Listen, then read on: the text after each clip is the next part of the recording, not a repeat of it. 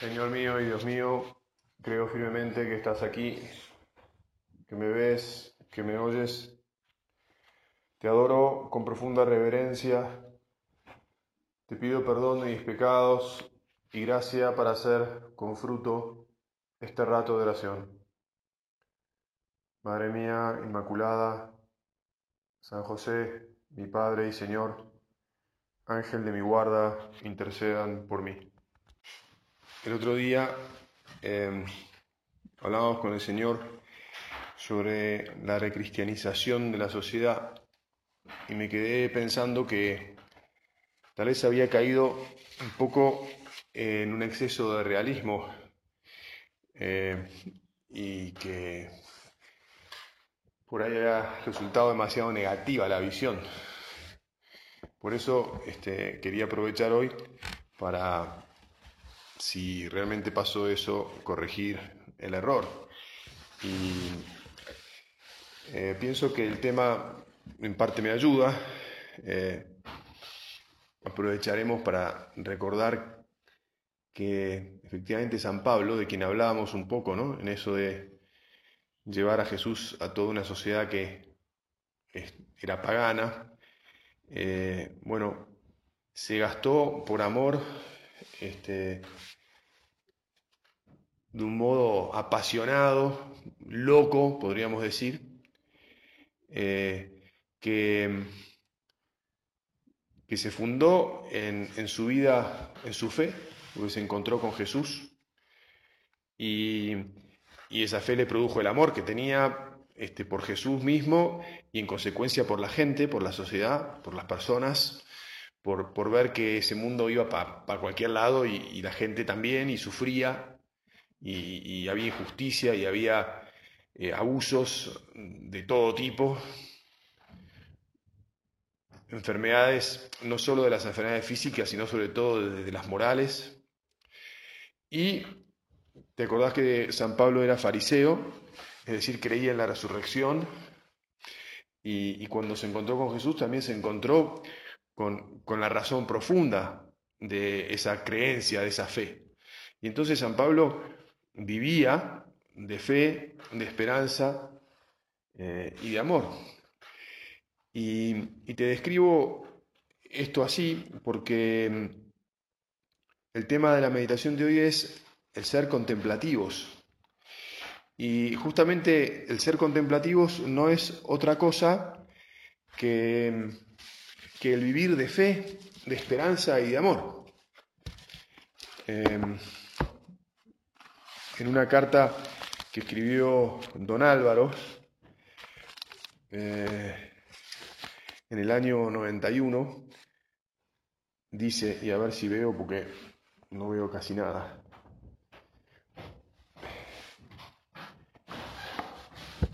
¿En qué consiste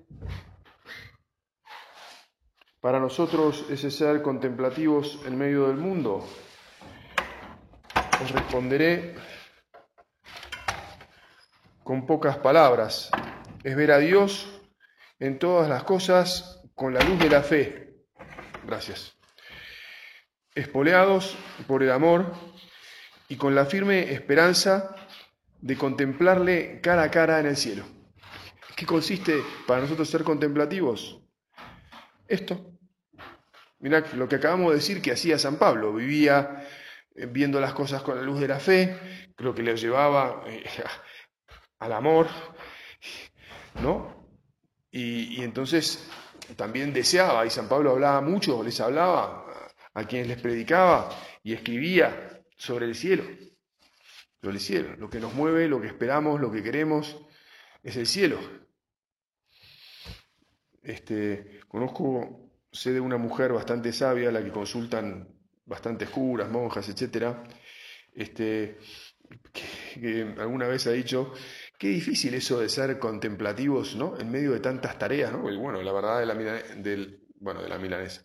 La verdad es que la vida, también la vida del cura, es una vida llena de tareas, de, de actividades, de cosas. Los curas rezan, rezamos, tenemos que rezar mucho, pero también hay que organizar, hay que ir, subir, bajar, ¿viste? si no te moves y si no formas a la gente y todo eso supone estar metido en el estofado. Claro, todo depende un poquito de qué entendamos de verdad por contemplación. Eh, ayer, que fue Santo, la fiesta de Santo Tomás de Aquino, y nos hablaron de, uno de los últimos éxtasis de Santo Tomás de Aquino, donde Santo Tomás era un éxtasis de, máxima categoría. Recuerden que dicen que Santo Tomás pesaba bastante más de 100 kilos, ¿no? Entonces, claro, ese tipo de contemplación extática este, tal vez no sea la, que procuramos o la que el Señor nos pide que vivamos eh, nosotros en el medio de, nuestras actividades, en el medio de la calle, en el medio del trabajo. Ayer, este, no sé si fue en el desayuno, salía el tema este de qué, tema el de, el de hacerse santos en el trabajo, ¿no? Cosa que todavía este, en, la vida de la sociedad no, no es de predicación corriente, que uno tiene que encontrarse con Dios y tiene que amar vivir la fe, vivir la esperanza con la gente con la que está ahí, en el medio de lo que sea, del trabajo que sea. Y que eso es lo que espera el Señor de nosotros. Y que eso es la contemplación que espera de nosotros.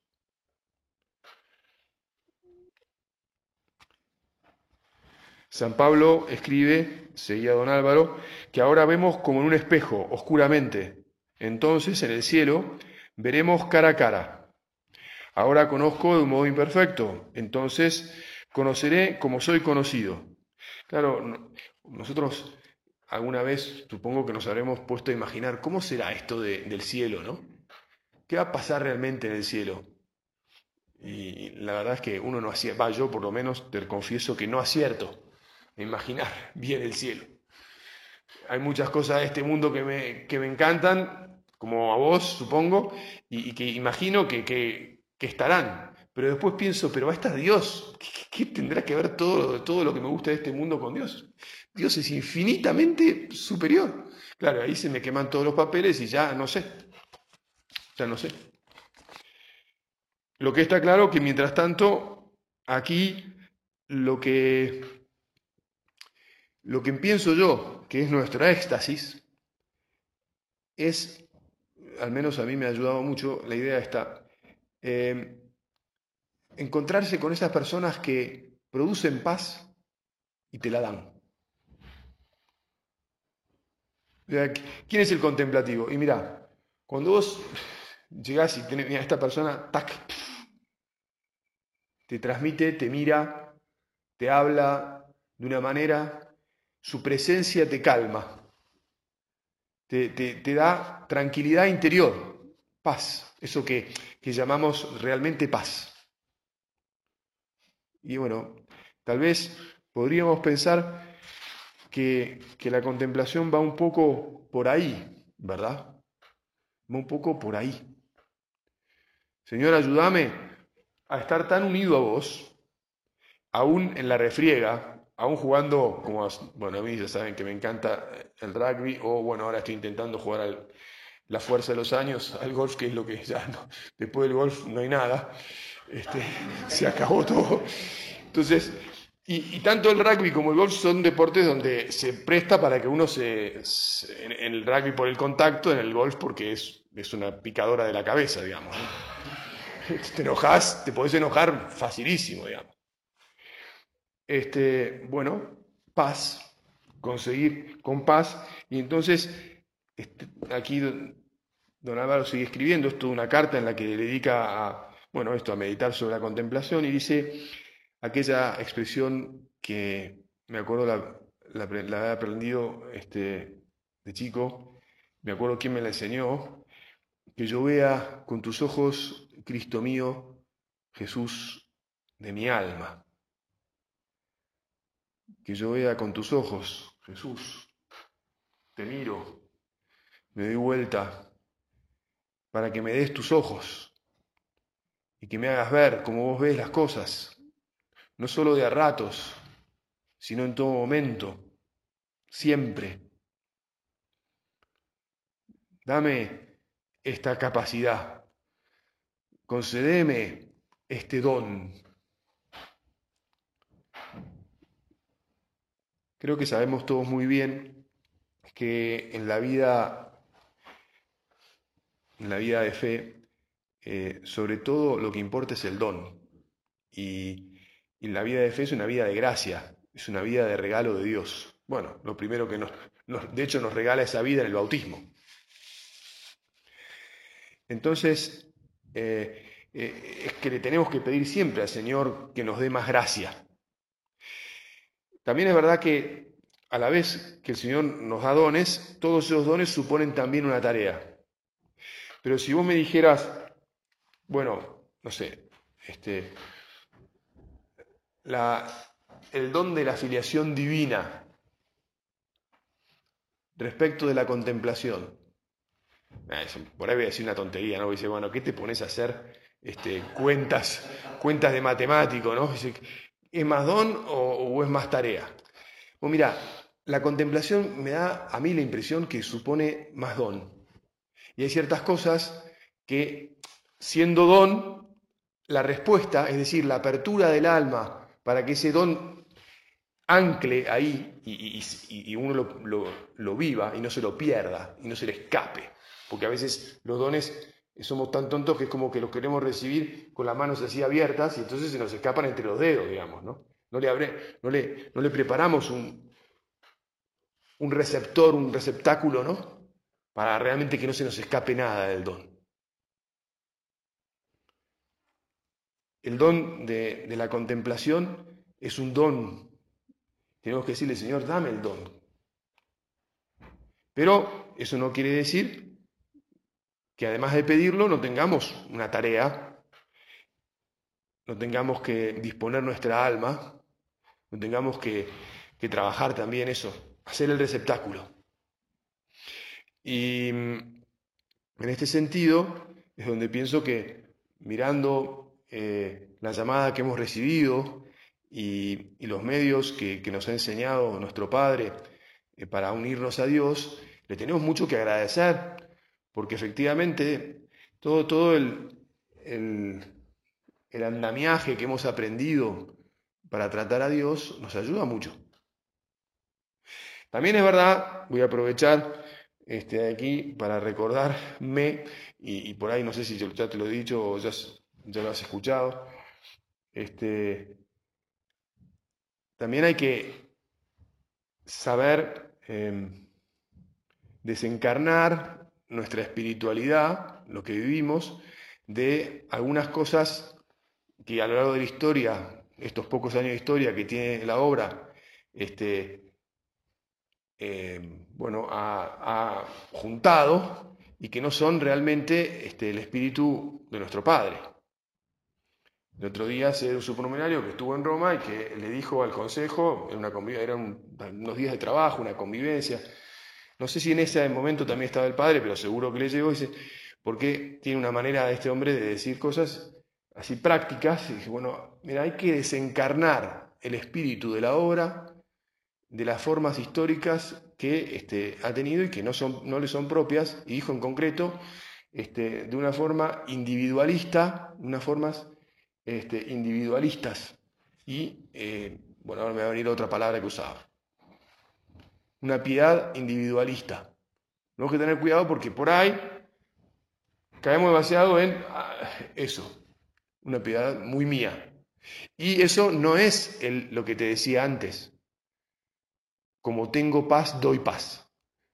Al final nos salimos del ser contemplativos en este sentido porque estamos demasiado centrados en lo que yo hago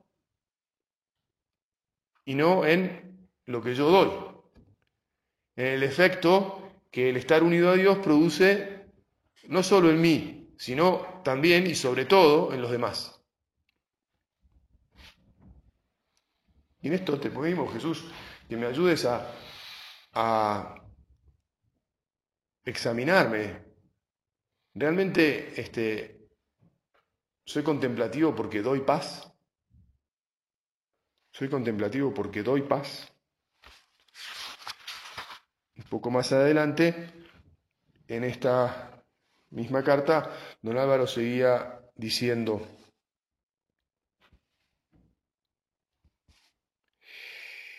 fíjate, cita a nuestro Padre, para ser contemplativos en medio del mundo son palabras de una instrucción, de la instrucción de, para los supernumerarios. Para ser contemplativos en medio del mundo hemos de empaparnos del espíritu de la obra, que nos llevará a preocuparnos siempre de los demás, por amor a Dios, y a no pensar en nosotros mismos.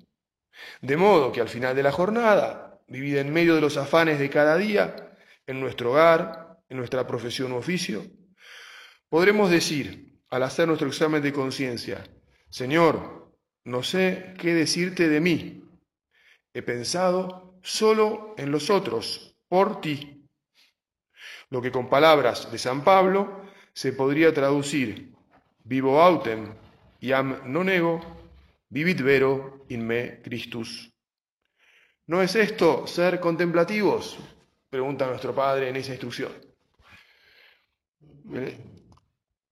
Realmente eh, pensémoslo más así, llevemos nuestra, nuestro examen a, a estos lugares. ¿Cuánto consigo yo estar metido en las necesidades de los demás? Realmente yo conozco muchas personas que entiendo que son contemplativas, este, que no, bueno, naturalmente, las, hay por todos lados, ¿no? Este, sin, que te lo digan, sin que, sin que vivan en un, en un convento o en donde sea. Este, tengo un amigo en concreto que siempre que lo veo, varios amigos, estoy pensando, se me viene a la cabeza, este, que están siempre ocupados de los demás. ¿este pibe cómo hace? Bueno, es que reza. Tal vez no reza con todo el andamiaje que nosotros rezamos. Por eso te decía antes, gracias Señor que nos has puesto, digamos, bastantes mojones de, para que no nos distraigamos, para que no se nos, este, como se dice, debilite nuestra relación con vos. Pero atenti con que nos enfoquemos tanto en eso y nos olvidemos de que en realidad lo natural es que nuestra relación con vos nos lleva a yo te digo, estos amigos a mí me, me impresiona mucho. Están siempre pensando en qué darte, en qué decirte, en cómo alegrarte. Su, su, primera palabra es cómo estás, cómo está tu mamá, cómo está tu familia. Así, ¿eh? Siempre, siempre. No hay manera de que te me encuentre con ellos o que hable por teléfono o que, o que me mandan mensajes. Me da vergüenza a mí, porque me preguntan, ellos a mí mucho más cómo estoy yo de lo que yo, que soy cura, debería preocuparme por ellos. Me primerean constantemente. Bueno, este, Señor, que mi estar unido a vos me lleve a estar unido y jugado por, por todos los demás. Ya lo sabemos, ¿no? La caridad tiene un orden y en primer lugar esto debería, debe suceder en casa, tenemos que tener ojos para nuestros hermanos. Los primeros son nuestros hermanos, esta palabra tan maltratada o mal comprendida, el primer proselitismo. Mirá, somos apóstoles, que no se pierda uno más de nosotros, digamos, ¿no? Que, lleguemos y que estemos, que recemos por los de casa, que nos ocupemos de cada supernumerario, de, de, primerearlos, ¿no?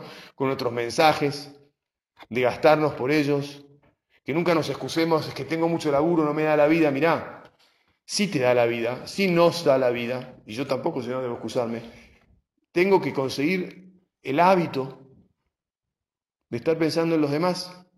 Por eso hoy acá, este, ahora me había salteado una parte y entonces ahora vuelvo.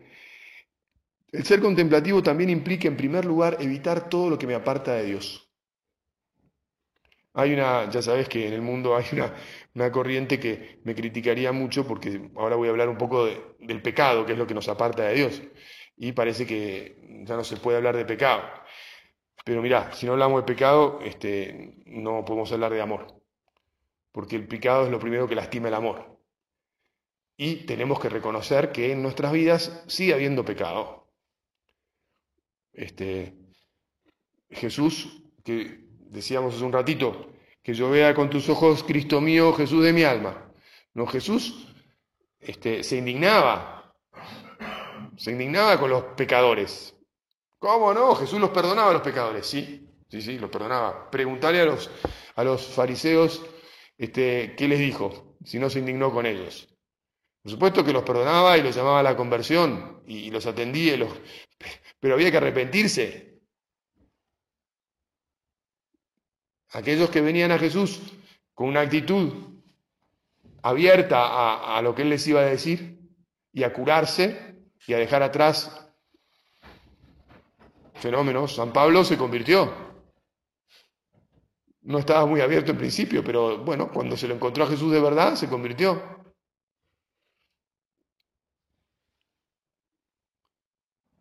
Conozco una familia, voy a decir algo que tal vez vas a decir, uy, ¿por qué caíste ahí o a dónde fuiste? ¿no? Conozco una familia en donde, no se dicen malas palabras.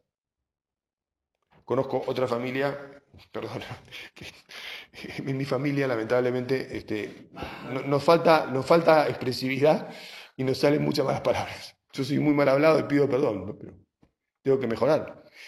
Este, ahora, interesante el tema este, ¿no? El otro día me, quedé golpeado una vez más pensando en esto. Yo, digo demasiadas barbaridades.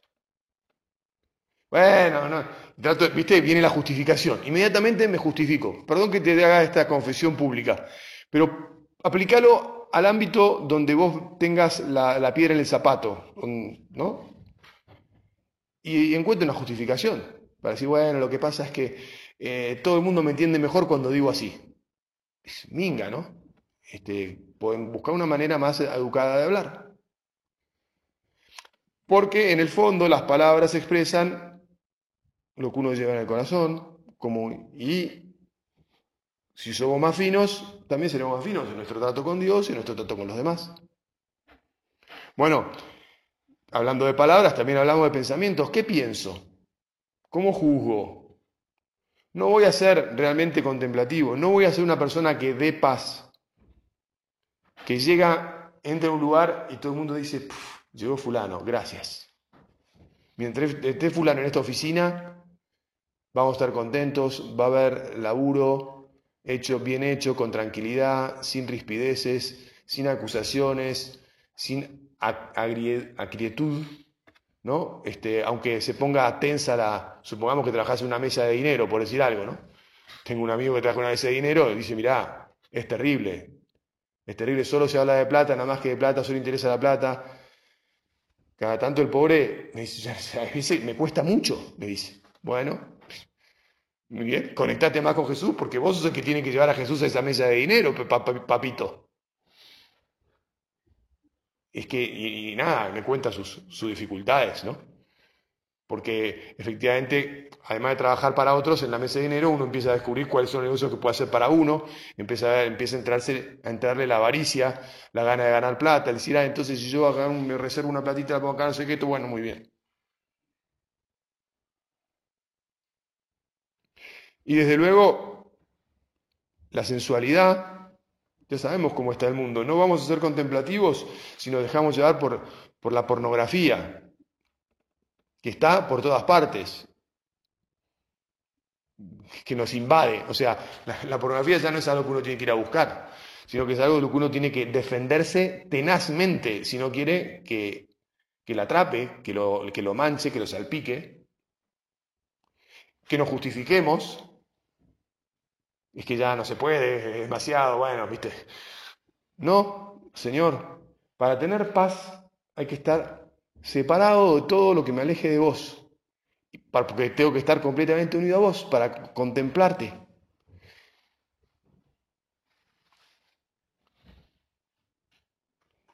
Y por último, está todo el tema de, de las omisiones también. Te decía de estos amigos que yo entiendo que son contemplativos, que, ven con los ojos de Jesús y que te ayudan a ver a, todo con los ojos de Jesús. Y, nada, evidentemente, para para estar así, conectado y no omitir la caridad, este, bueno, Señor, a ver, ayúdame al entrenamiento. Que cuando hable con vos cada día, que para eso tenemos dos medias horas de oración que procuramos vivir con, con intensidad, ¿verdad? Y no simplemente estar ahí, aunque a veces el cansancio nos llega a decir, mira, Jesús, acá llegué, por favor reconstruíme. Alguna vez nuestra oración es eso, ¿no? Pero no puede ser siempre y solo eso. Y, tenemos que procurar, decirle, bueno, Señor, llename el alma de deseos de ir, de salir de acá reconstruido a hacer el bien y a darme y a mirar qué es lo que le pasa al otro y no solo mirar lo que le pasa, sino que a continuación que lo vi me mueva hacia él.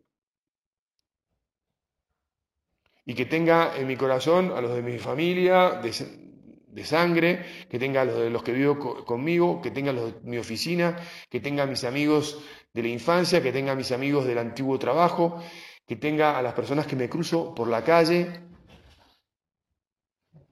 que tenga al portero de la casa donde vivo, este, al, al que le compro el pan, al que le compras no sé, las pastillas que tomás en la farmacia y, al que le cargas nafta, donde, y, y a todos. Y a todos les dejo, porque estoy unido a vos, porque te contemplo en ellos, les dejo, te insisto, ¿no? Te dejo mi fe, le dejo mi amor, le dejo mi esperanza, le dejo mi paz. Le dejo mi paz. Bueno, vamos a, a ir terminando esta meditación. Una vez más vamos a poner nuestros ojos en, la Virgen. La Virgen está siempre completamente unida a Dios. Antes de saber que iba a ser la Madre de Dios, la, la imaginamos nosotros siempre metida en Dios. No extática, ¿eh? La imaginamos ayudando a, San Joaquín y Santana, que la tradición nos, nos, han, nos, los han transmitido como personas más bien mayores, que tuvieron la Virgen más bien, más bien mayores, entonces necesitarían especialmente de una hija hacendosa, de una hija alegre, de una hija que le solucionara los problemas, que, se ocupara, pero al mismo tiempo le habrán transmitido también en su fe, y entonces esa hija tenía una profunda fe y estaba metida en Dios, y por eso es que, bueno, y además, como ya sabemos, había sido concebida inmaculada, ¿no? debe ser preservada de todo pecado. Hemos hablado de esto. Preservada de todo pecado. Entonces la unión con Dios era tremenda. Madre Santa, ayúdanos. Sé nuestra intercesora también en esta vida que queremos de ser eso, contemplativos, de tener paz para nosotros y dar paz a todos los que se crucen con nosotros. Ayúdanos, Madre Santa, confiamos en vos y nos ponemos a tus pies. Te doy gracias, Dios mío, por los buenos propósitos, afectos e inspiraciones que me has comunicado en esta meditación. Te pido ayuda para ponerlos por obra. Madre mía Inmaculada, San José, mi Padre y Señor, Ángel de mi guarda, intercedan por mí.